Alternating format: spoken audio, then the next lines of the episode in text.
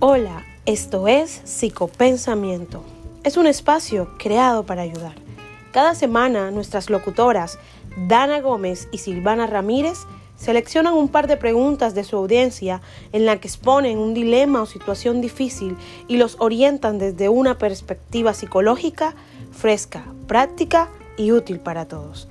En el capítulo de hoy tendremos la participación de dos psicólogas, Aidmet Hernández y Emily Pérez, la psiquiatra Angélica Pineda y el neuropsicólogo Marco Quevedo, con el tema de psicopatología del pensamiento.